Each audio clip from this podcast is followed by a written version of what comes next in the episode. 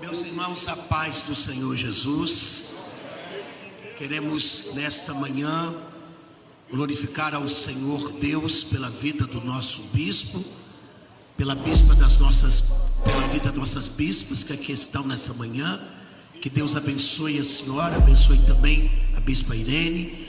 Que Deus possa guardar o pastor Magno, o pastor Camilo, a todos os pastores, pastor Samuel, a todos os pastores, pastor Deus abençoe a cada um de vocês. Eu queria que você estendesse as suas mãos, por favor, aqui para frente e apresentando, levantando as mãos aqui para frente.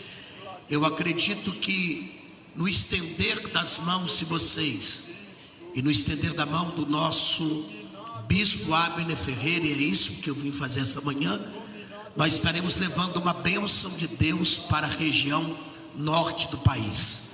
Nós estaremos levando uma bênção para Belém do Pará. Eu queria que você, em nome de Jesus, tirasse um minuto aí agora e orasse pelo norte do país. Orasse por Manaus, orasse por lugares que a gente não tem acesso, que são as regiões ribeirinhas. Senhor Deus, como igreja de Jesus, e eu vim aqui hoje nesta manhã como uma ordem divina. Ó Deus, acreditando que no estender do cajado do nosso bispo Abner, da nossa bispa Mavi, do nosso bispo Brimais, é, do nossa bispa, Pai, nós estaremos levando cura, restauração, e como o pastor Magner orou aqui, Pai, o mesmo Deus que removeu a sentença de Ezequias tem o poder de quebrar toda a sentença que foi lançada para o norte do nosso país. Que o Senhor, meu Pai, começa, Pai, porque é de lá que o Senhor disse que viria um grande avivamento. E como igreja de Jesus, nós pedimos que aquele vento de cantares que diz: Vem tu, vento sul, assopra vento norte, possa ser o vento da cura, o vento da libertação, o vento da vitória. Que cada meu Pai, casa, família, pessoas possam receber do Senhor o que o Senhor veio direcionar. Eu vim aqui, meu Pai, colocar os pés em terra de resposta, em terra de avivamento. Estou debaixo da mão de um sacerdote que, quando ele estender as mãos, a tua mão estará sobre o norte do país. É o que te pedimos e pedimos em nome de Jesus. Graças a Deus. Obrigado pela sua sensibilidade espiritual. Queria que você louvasse a Deus batendo palma pela sensibilidade do nosso bispo. Amém? Abra sua Bíblia sem mais demora. Lucas capítulo de número 2. Eu entendo que o tempo está passado e muita gente precisa falar e cantar, mas eu tenho uma palavra de Deus para o seu coração. Evangelho segundo escreveu Lucas, capítulo de número 2, o verso é a partir do verso 35, para que você entenda. Amém? Evangelho segundo Lucas, capítulo de número 2, o verso é o 35. Você sabe que o Novo Testamento ele é dividido em duas visões. É, quando nós olhamos para a visão de Marcos, nós estamos olhando para uma visão petrina. Quando nós olhamos para uma visão de Lucas, nós estamos olhando para uma visão paulina. Marcos foi moço de Pedro e Lucas foi moço de Paulo. E Paulo ele foi tão intenso nas suas revelações que ele chega a dizer que ele diz: Eu conheço um homem que no corpo ou fora do corpo foi levado ao terceiro céu. E aquilo que ele viu no terceiro céu, ele disse que era indescritível. E por ser indescritível, o seu discipulado, que é bem parecido com o discipulado de Madureira, que não é um discipulado de informação, mas um discipulado de vivência porque tem muita gente que presta um discipulado de informação. Informação não cauteriza e não demonstra que esta pessoa ela vive aquilo que ela foi instruída, porque a instrução ela informa, mas a vivência, o espírito te credencia a viver coisas grandes. E quando nós olhamos para esse texto que diz assim: E Simeão, e Simeão os abençoou e disse Maria, a sua mãe: Eis que é posto uma queda de elevação em muitos em Israel para sinal contraditário. Aí no verso 35 diz assim: E uma espada traspassará também sobre a sua própria alma, para que manifeste os pensamentos de muitos corações. Verso 36, se a igreja puder ler comigo, eu vou ficar feliz. E estava ali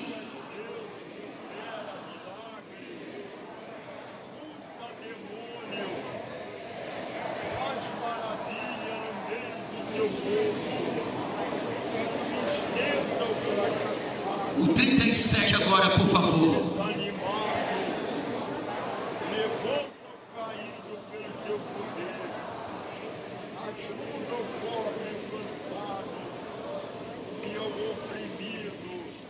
Verso 38.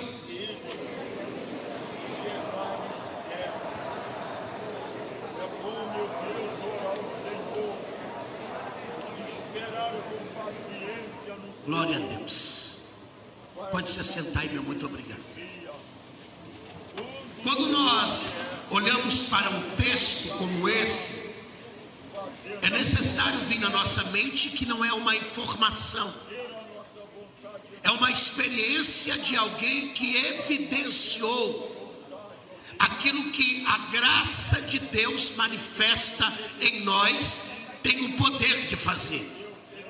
Porque quando nós, aqueles mais antigos que estudam a Bíblia Sagrada, sabe que lá na nossa Bíblia tinha quatro páginas em brancos que apontava para o período interbíblico da, da Bíblia Sagrada.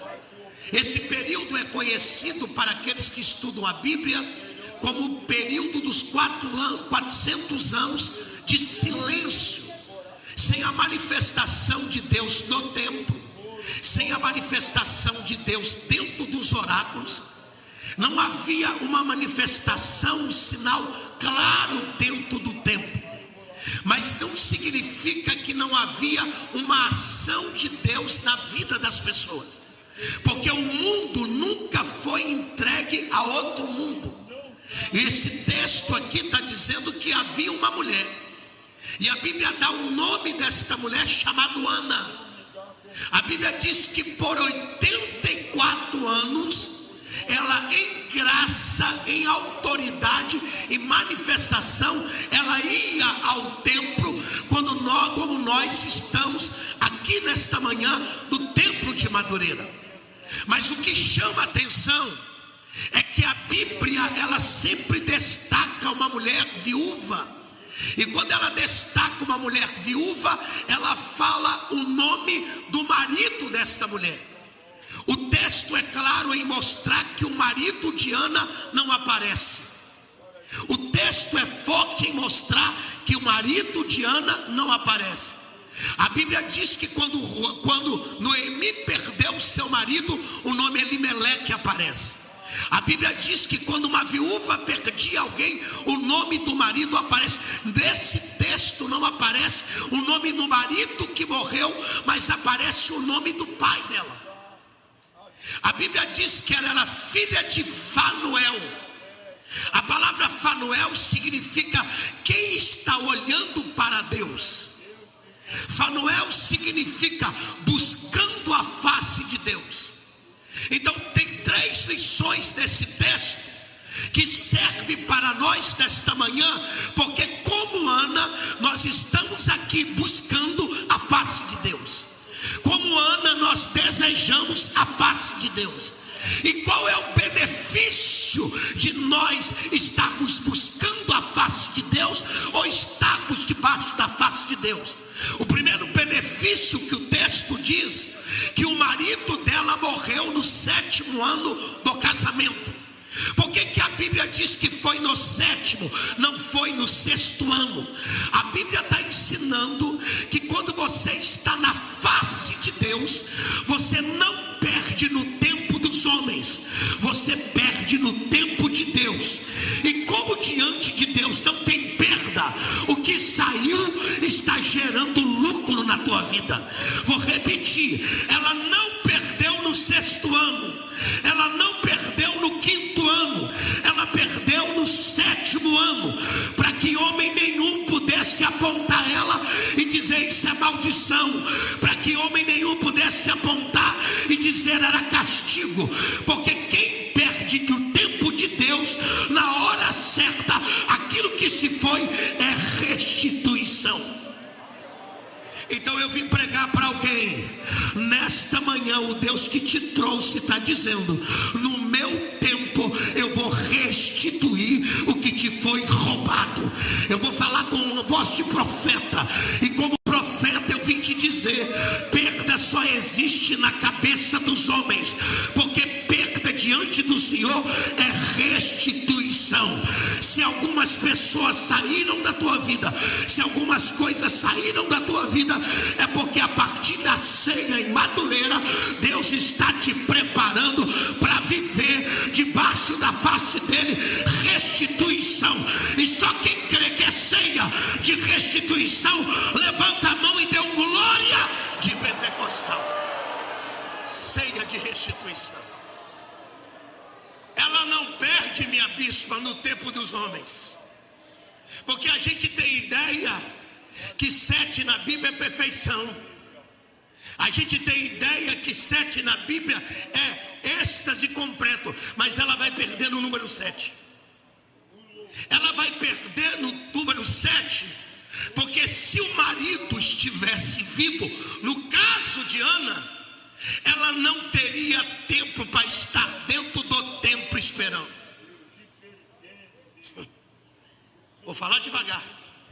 Porque se tem pessoas que não saem na sua vida, você não dedica as coisas ao templo. A maioria das pessoas que não fazem nada pelo templo, a desculpa que ela tem que são pessoas que paralisam ela. E já que tem pessoas que poderia paralisar essa mulher, Deus arrancou essa pessoa que podia, poderia paralisar ela. Deus me trouxe hoje de manhã para dizer para você que Ele vai mudar os níveis da tua amizade, Ele vai mudar os níveis do teu relacionamento. Tudo aquilo que te separa de servir ao Deus do templo, Deus vai arrancar da tua vida Porque tem hora que são pessoas que nos impedem a servir dentro do templo.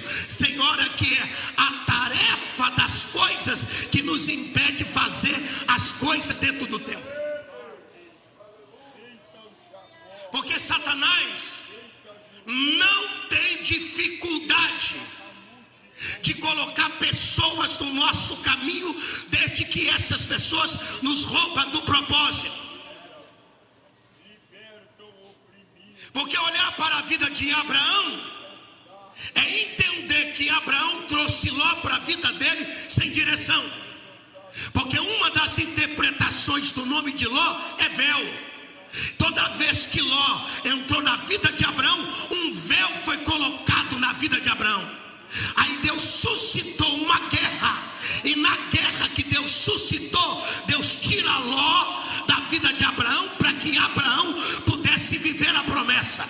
E Deus te trouxe hoje para dizer, para viver restituição na face dele, todo véu que estava no teu caminho, Deus vai arrancar para que você possa viver a promessa. Porque a pergunta que se faz é essa: se Ló não sai, Abraão não vive o capítulo 14. Se Ló não sai, Abraão não vive o capítulo 15. Se Ló não sai, Abraão não gera Isaac. Então Deus está dizendo para você: eu estou tirando algumas pessoas da sua vida, porque o que eu escrevi ao teu respeito vai acontecer. O que eu determinei ao teu respeito vai acontecer. Eu estou tirando gente da tua mesa, eu estou tirando gente do teu carro, eu estou tirando gente do teu caminho, eu estou tirando gente do teu zap, eu estou tirando gente da tua rede social.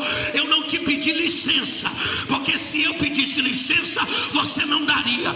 Então eu te coloquei na minha face para separar quem é quem no caminho de quem está na face de Deus. Oh glória! Oh glória! Oh glória! tem gente que sem autorização de Deus entrou no seu caminho para tirar de você a sua comunhão da face de Deus.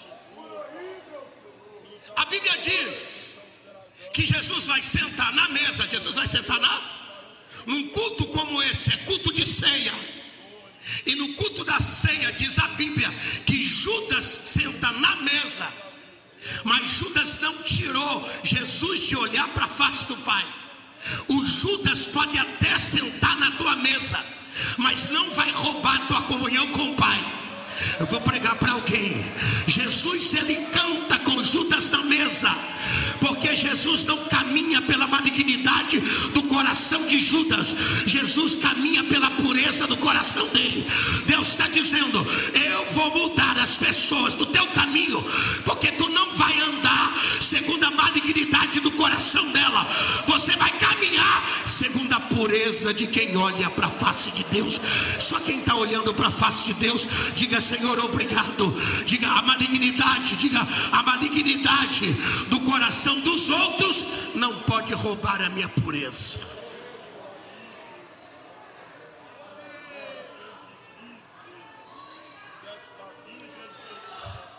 O grande problema da vida, Bispa Irene, me permita usar como exemplo. O grande problema da vida, Bispa, não é o mal que as pessoas fazem a nós, é aquilo que nós fazemos com o mal que as pessoas fazem a nós. Impedir as pessoas de ser maligna conosco, nós não temos poder. Impedir as pessoas de ser malignas conosco, nos extorquir, nos roubar, a gente não pode. Eu só não posso ficar parado e nem desistir de olhar para Deus pelo mal que me fizeram.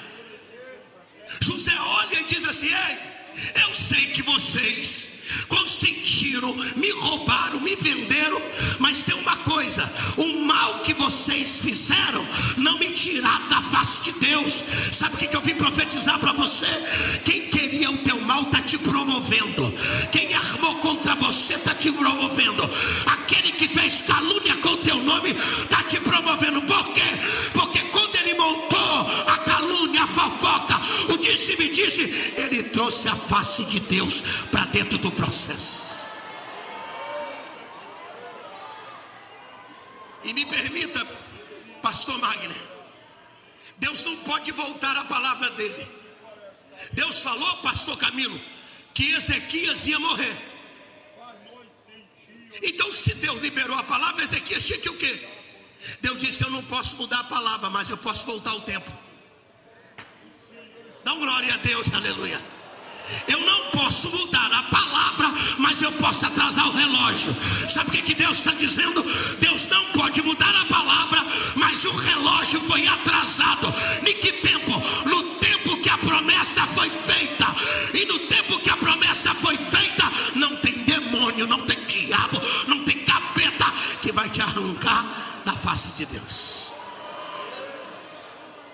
oração dele. A oração dele é alguém que entende que Deus não pode voltar a palavra, mas pode voltar o tempo. Ele disse: Lembra-te, Senhor, que eu andei na tua sinceridade, eu fui reto. Ele não estava crente. O, a Bíblia não diz o que aconteceu, mas todos os verbos estão no passado. Como Deus voltou no tempo, Deus voltou quando Ele restaurou o culto. Como Deus voltou no tempo de Deus voltou quando Ele restaurou o altar. Você está entendendo? Os teus inimigos não sabem você está na face de Deus. E quando eles achar que é o teu final, vai ser o seu começo. Ah, dá um glória a Jesus, meu irmão. Dá um glória a Deus. Dá um glória. Fala devagarzinho, não toca não. Mas diga para o teu irmão assim: nesta manhã de Santa Ceia, Deus está mexendo nos teus memoriais. Os teus inimigos, soube da tua queda, soube das guerras que aconteceu, mas não soube o dia que você levantou o altar. O altar que te faz vivo. E qual a diferença do altar? É que o altar você é o sacrifício. No púlpito você recebe oferta, mas no altar você é a oferta.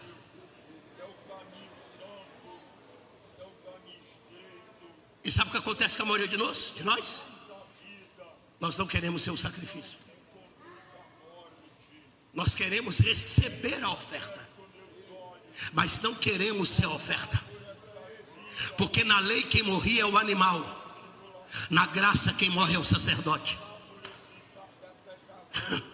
No sacrifício, no sacrifício levítico, quem morria era o boi, a cabra. No sacrifício de Jesus, é o sacerdote que sacrifica a família, sacrifica o ministério, sacrifica o tempo, sacrifica em cuidar de gente que às vezes ele cuida e fala mal dele. É o sacerdote que se dispõe em orar por alguém, e este alguém que ele cuida por não entender o exercício do chamado dele, diz assim: Mas Fulano não me ajudou quando eu precisava.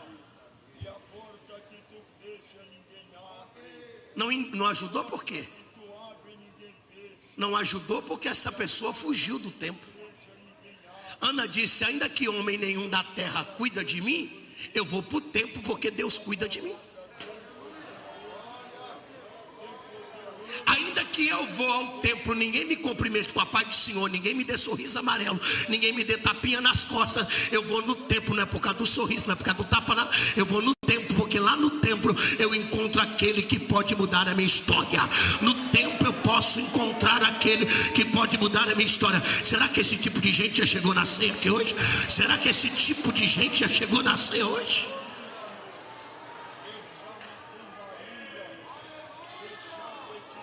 Esse é um princípio.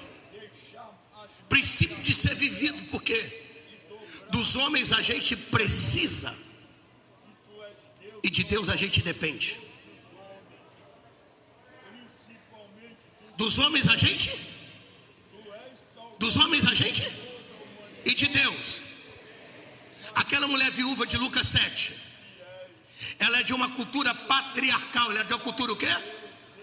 Ela cresceu como menina bispo, ouvindo assim: Olha, enquanto você estiver aqui na casa do papai, você depende do papai. O dia que você sair da casa do papai e você casar, você vai depender do marido. O texto diz que o marido tinha morrido, o pai tinha morrido e o menino tinha morrido. Qual que é o caminho daquela mulher? O que, que vai ser de mim agora? Só tem que no processo vai aparecer Jesus. Jesus não vai tocar nem no menino e nem na mulher. Jesus vai tocar no esquife. Porque quem acha que tu vai morrer porque teu pai, tua mãe, alguém morreu, vai ver que dos homens você precisa e de Deus você depende. Eu vim pregar para alguém, dos homens você precisa e de Deus você depende. E porque você depende de Deus, a face de Deus vai gerar o milagre que você precisa. Alguém crê na glória a Jesus. Segunda lição, a Bíblia, a Bíblia diz que ela era da tribo de A a Bíblia diz que ela era da tribo de A. A Bíblia diz que ela era da tribo de Assé. Ser da tribo de Assé carregava dois requisitos, meu amigo pastor Camilo. Primeiro, Gênesis capítulo 49, verso 20, pastor Mário. Diz que ser da tribo de Assé tinha que ter um pão. Mas o pão que tinha não era para ser comido dentro da tribo, era para servir aos outros. Deixa eu falar devagar. Qual é a crise que o povo está vivendo? Porque Deus entregou o pão para ele, mas ele acha que o pão é para ser comido na casa dele, e o pão que Deus entregou para você é para ser distribuído. Então, quem está na face de Deus não produz pão para si, produz pão para os outros. Pastor, não entendi. Pão na Bíblia é palavra. A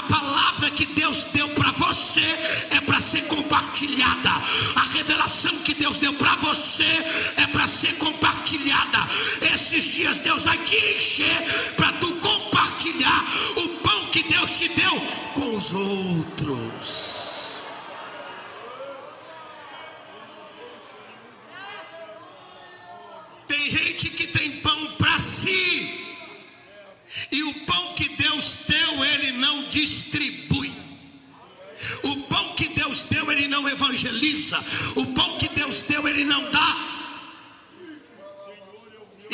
fazer uma parafase, meu bispo, aqui.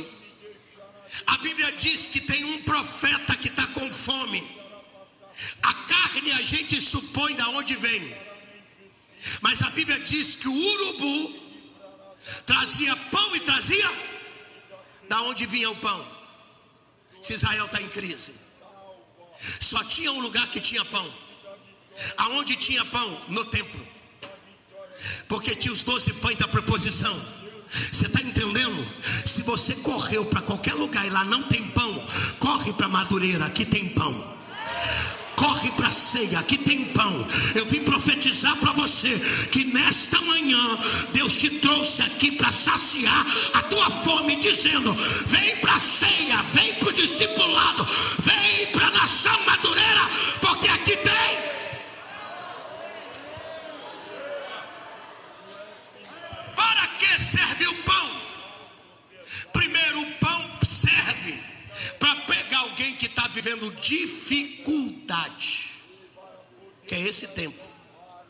Fazer que essa pessoa que está vivendo dificuldade possa viver um nível de abundância grande. Porque aquele menino saiu de casa com quantos? Com quantos? Quantos pãezinhos? Quantos pãezinhos tinha? E quantos peixinhos? Então tinha Novo Testamento e Velho Testamento e cinco ministérios.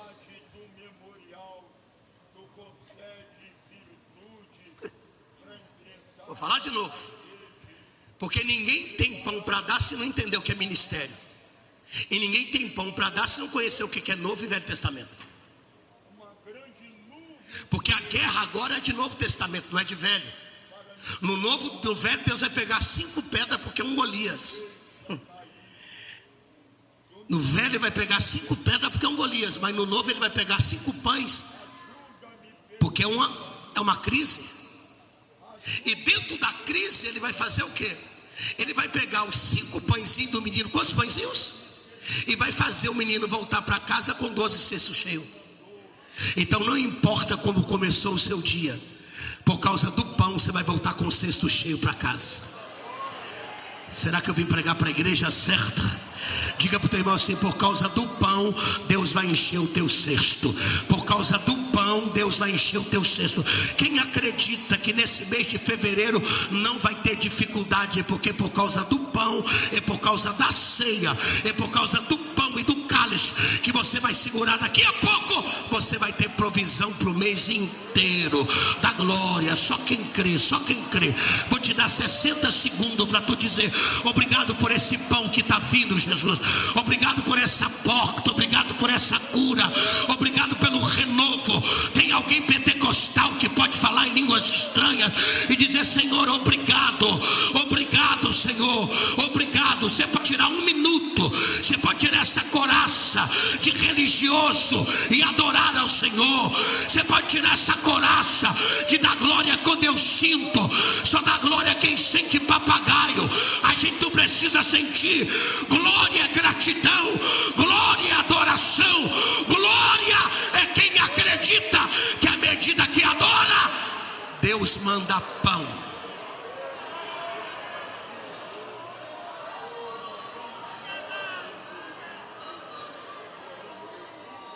Pão é para livramento, pão é para provisão, e pão é para libertação.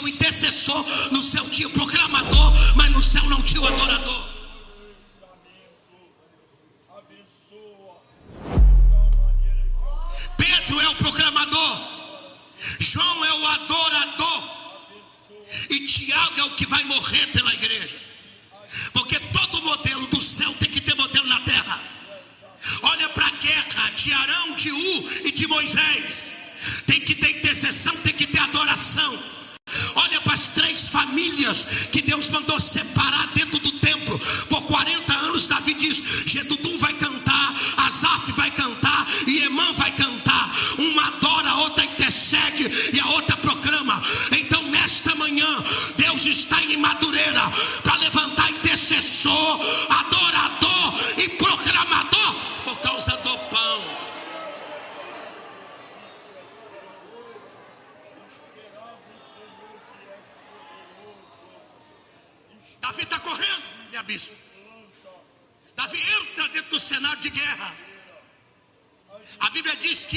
vai chegar para Davi e vai dizer: Tu está vindo aonde? Davi disse: Eu estou vindo da guerra, mas o seu servo não trouxe espada. Só tem que antes de oferecer a espada para Davi, o que, que o sacerdote ofereceu? O pão. Mas quem é que podia comer do pão? Só o sacerdote. Quem não fosse sacerdote comesse do pão morria. Só tem que Davi vai comer, pastor Magno, do pão e não vai morrer. Porque quando você está no templo certo, no lugar certo, aquilo que tinha ordem para te matar tem que deixar viver. Ah, dá um glória a Deus, dá um glória a Deus. Dá um glória a Deus, dá um glória a Deus. Deus está dizendo nessa manhã: tinha alguém aqui que estava na lista de morrer, mas por causa do pão e do cálice, você vai viver.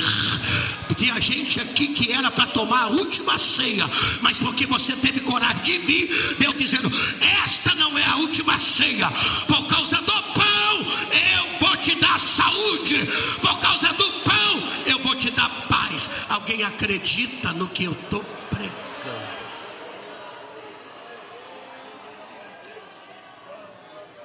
Você não perde no tempo de Deus. Você produz pão. Mas a Bíblia diz que ela era da tribo de Assé e a tribo de Assé não produz só pão. A tribo de Assé produz azeite. Deuteronômio capítulo 33, versículo 18. Diga assim: quando eu estou na face de Deus, levanta a mão um minuto assim. Faz assim com as mãos. Diga: quando eu estou na face de Deus, além de ter pão para dar, eu tenho azeite. Então diga assim: na face de Deus, eu tenho pão nas mãos e azeite nos pés.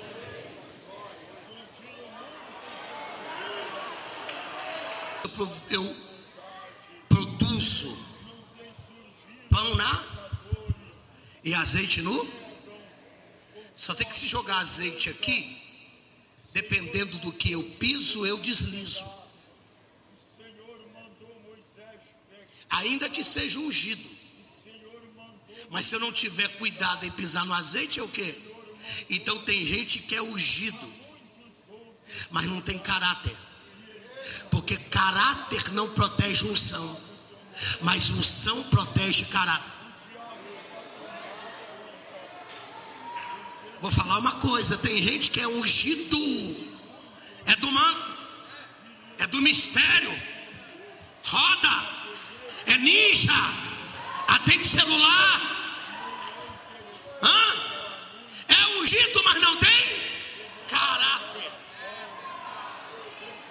E toda pessoa ungida sem caráter, ela tem de demonstrar o que ela não tem. Sansão era ungido, sim ou não?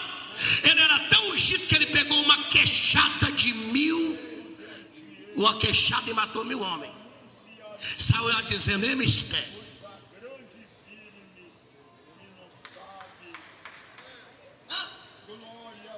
Pegou o muro, pegou o portal do muro e colocou no. Porque todo ungido caído, ele quer mostrar que ainda fala língua, que ainda revela, que ainda profecia. A graça foi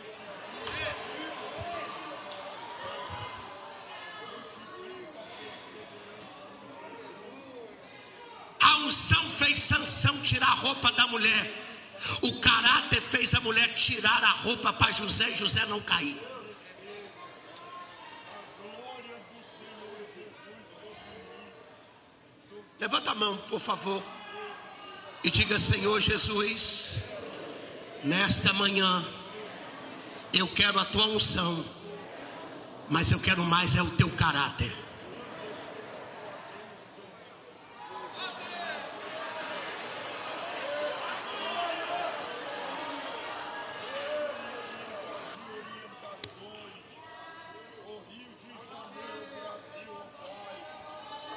como acabou a vida de Sansão, pequeno sol.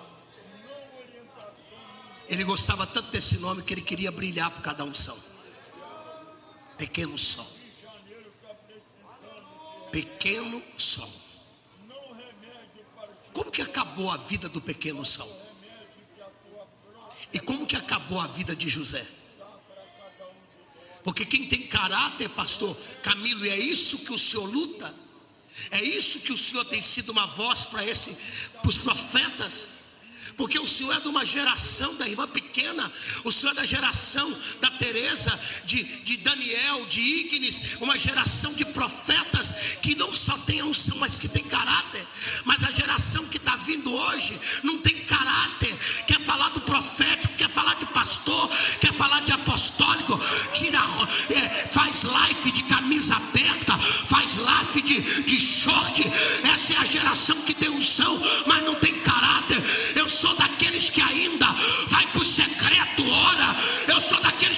monte. Eu sou daqueles que acredita que Deus vai levantar uma geração de caráter.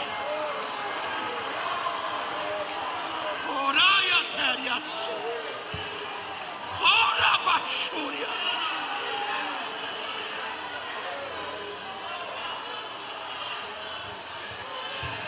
Cadê, cadê, cadê?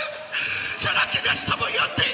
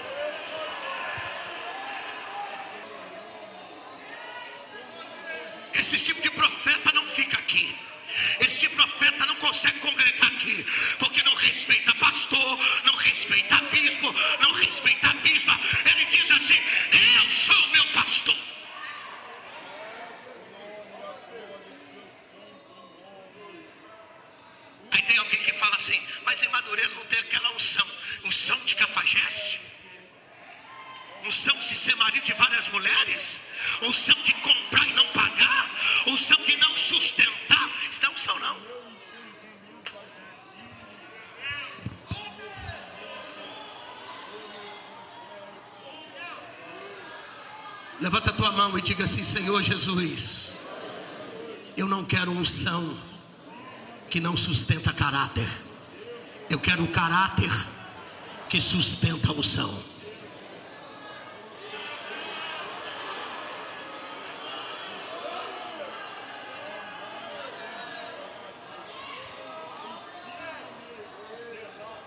Isso é tão forte.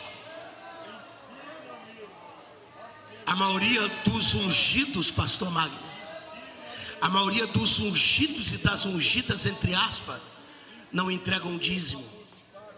Não tem sacerdote para dizimar. São administradores do seu próprio dinheiro. Porque Levítico 16 fala de um bode que tem que morrer no altar e outro que tem que morrer no deserto. E quando você não entrega o dízimo do dinheiro, Deus te cobra o dízimo do tempo. Durante 400 anos o povo ficou no Egito sem dar oferta e sem dar dízimo. Deus colocou esses 40 anos no deserto para pagar o dízimo. Dá glória a Deus, aleluia. Tem gente no deserto para aprender a ser dizimista e a ter caráter.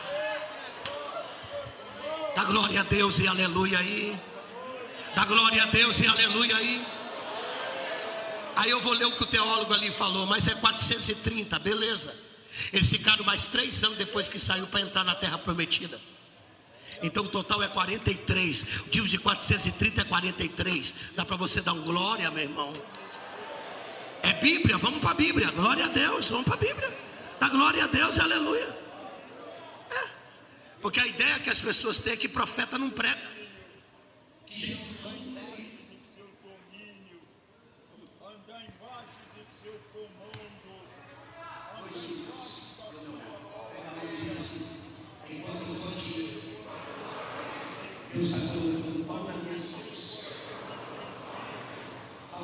Deus está colocando pão nas minhas mãos e azeite nos meus pés. Diga por causa do caráter e da unção. Deus está dando aceleração. Pastor, não entendi. Está vindo um tempo de velocidade na sua vida. Está até vindo um tempo de aceleração. Estava estagnado, parado em um ano e um mês, por causa dessa ceia, recebeu ordem para acelerar. Será que você pode levantar a mão e dar glória? O tempo todo que eu estou pregando aqui, minha irmã, de vestido colorido. O Senhor Deus falou comigo, diga para ela, que eu estou arrancando as correntes dos pés e eu estou arrancando as correntes das mãos. Diga para ela que eu, Senhor, estou entrando dentro de Brasília por causa dela. Eu estou entrando dentro de Brasília por causa de uma demanda. E dentro desta demanda eu estou dizendo: eu, Senhor, dei a ela a graça de empoderamento. Eu dei para ela a graça da raiz da oliveira ela vai entrar e sair daquele gabinete, e ninguém vai tocar na Jane. Diga para ela que eu estou sustentando ela, diga para ela que eu estou alegrando o coração dela, que toda tristeza que veio nesses últimos 20 dias, aquilo que está roubando a tua paz, teu equilíbrio, Deus hoje está trazendo paz, alegria, pão e azeite, assim diz o Senhor.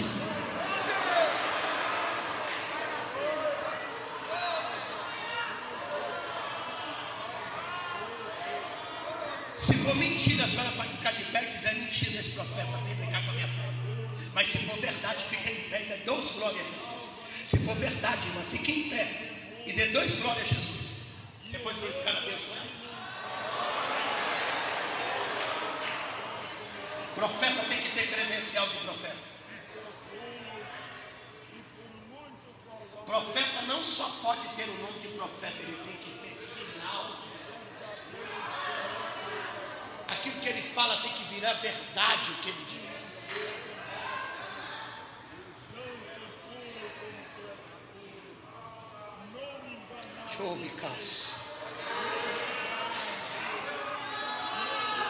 Esse meu irmão de óculos aqui, ó. Primeiro, segundo, terceiro, quarto. Atrás dessa mulher de cinza, meu irmão. O senhor de óculos, de terno preto. Fique em pé, por favor. O senhor de óculos. O senhor de óculos, fique em pé para mim, por favor. Deixa eu falar duas coisas para o senhor. Fique, é, o senhor. Deixa eu falar duas coisas da parte de Deus para mim. Senhor, me, posso falar? Eu vi a Deus arrancando uma bandeira vermelha. O Senhor disse assim: diga para ele, Alexandre, que eu estou tirando a guerra de lá, e eu estou trazendo uma bandeira branca. Sabe o que, que o Senhor falou? O rebelde vai sentar na mesa e comer do pão. O rebelde vai sentar na mesa e beber da água. Deus está dizendo: a tua casa será casa de paz, a tua família será família de paz.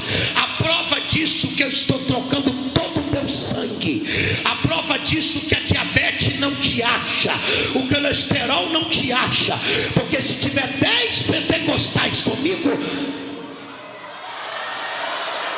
o Senhor entra com saúde dentro da tua casa. Você pode levantar a mão e glorificar ao Senhor. Amém, meu irmão? Amém? Se for verdade, você e sua companheira fiquem em pé, porque Deus está imunizando a sua casa. Você pode glorificar a Jesus, você pode glorificar a Jesus. Você pode glorificar a Jesus.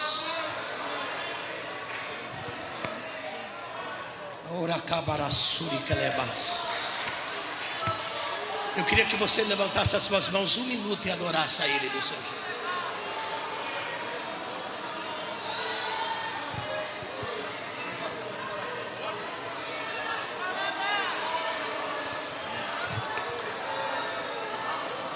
Eu quero que só fique em pé. Você, pai e mãe, que estão aqui porque tem filhos no presídio, netos no presídio. Fique em pé que eu quero orar por você. Ou numa delegacia de polícia. O Senhor falou comigo que tem avará de soltura saindo aqui hoje. Ah, pastor, mas eu tenho vergonha de falar para as pessoas que meu filho está preso. A minha avó não tinha vergonha, não. Quando eu fiquei preso, sabe como é que a minha avó foi me buscar na cadeia? Ela chegou lá na cadeia, bateu na porta e disse: Tem um profeta preso aí dentro. Aí o cara disse: Profeta, se fosse profeta, ele estava preso. Aí, aí, chegou lá dentro, colocou a 765, a K14 que eu estava com ela, a, os 300 quilos de cocaína, colocou e disse assim: Esse é o profeta? Ela disse assim: É porque ele está em processo, mas Deus vai fazer a obra na vida dele. Dá um glória a Deus, aleluia aí. Ele está em processo Deus vai fazer a obra na vida dele. Aonde eu estou hoje? Aqui distribuindo pão, porque alguém teve coragem de acreditar. Fique em pé, porque eu não tenho muito tempo mais. Eu quero orar por você. Pastor, meu filho está nas drogas, a minha filha está na prostituição. Fique em pé, deixa eu orar por você. Dá um sinal com as suas mãos. Uma pessoa levantou lá atrás, duas, três, quatro. Senhor Deus, em nome de Jesus eu preguei a tua palavra. Debaixo da palavra e debaixo do cajado do meu bispo e da minha bispas. Eu hoje arranco a dor, a humilhação, o sofrimento que esse pai, essa avó e essa mãe está produzindo. Meu pai tem um, pessoas que estão aqui que estão em estado de depressão angústia. E tu tens o poder de trazer o pão e o poder de trazer o azeite. Como igreja de Jesus, nós concordamos com a bênção e com a vitória.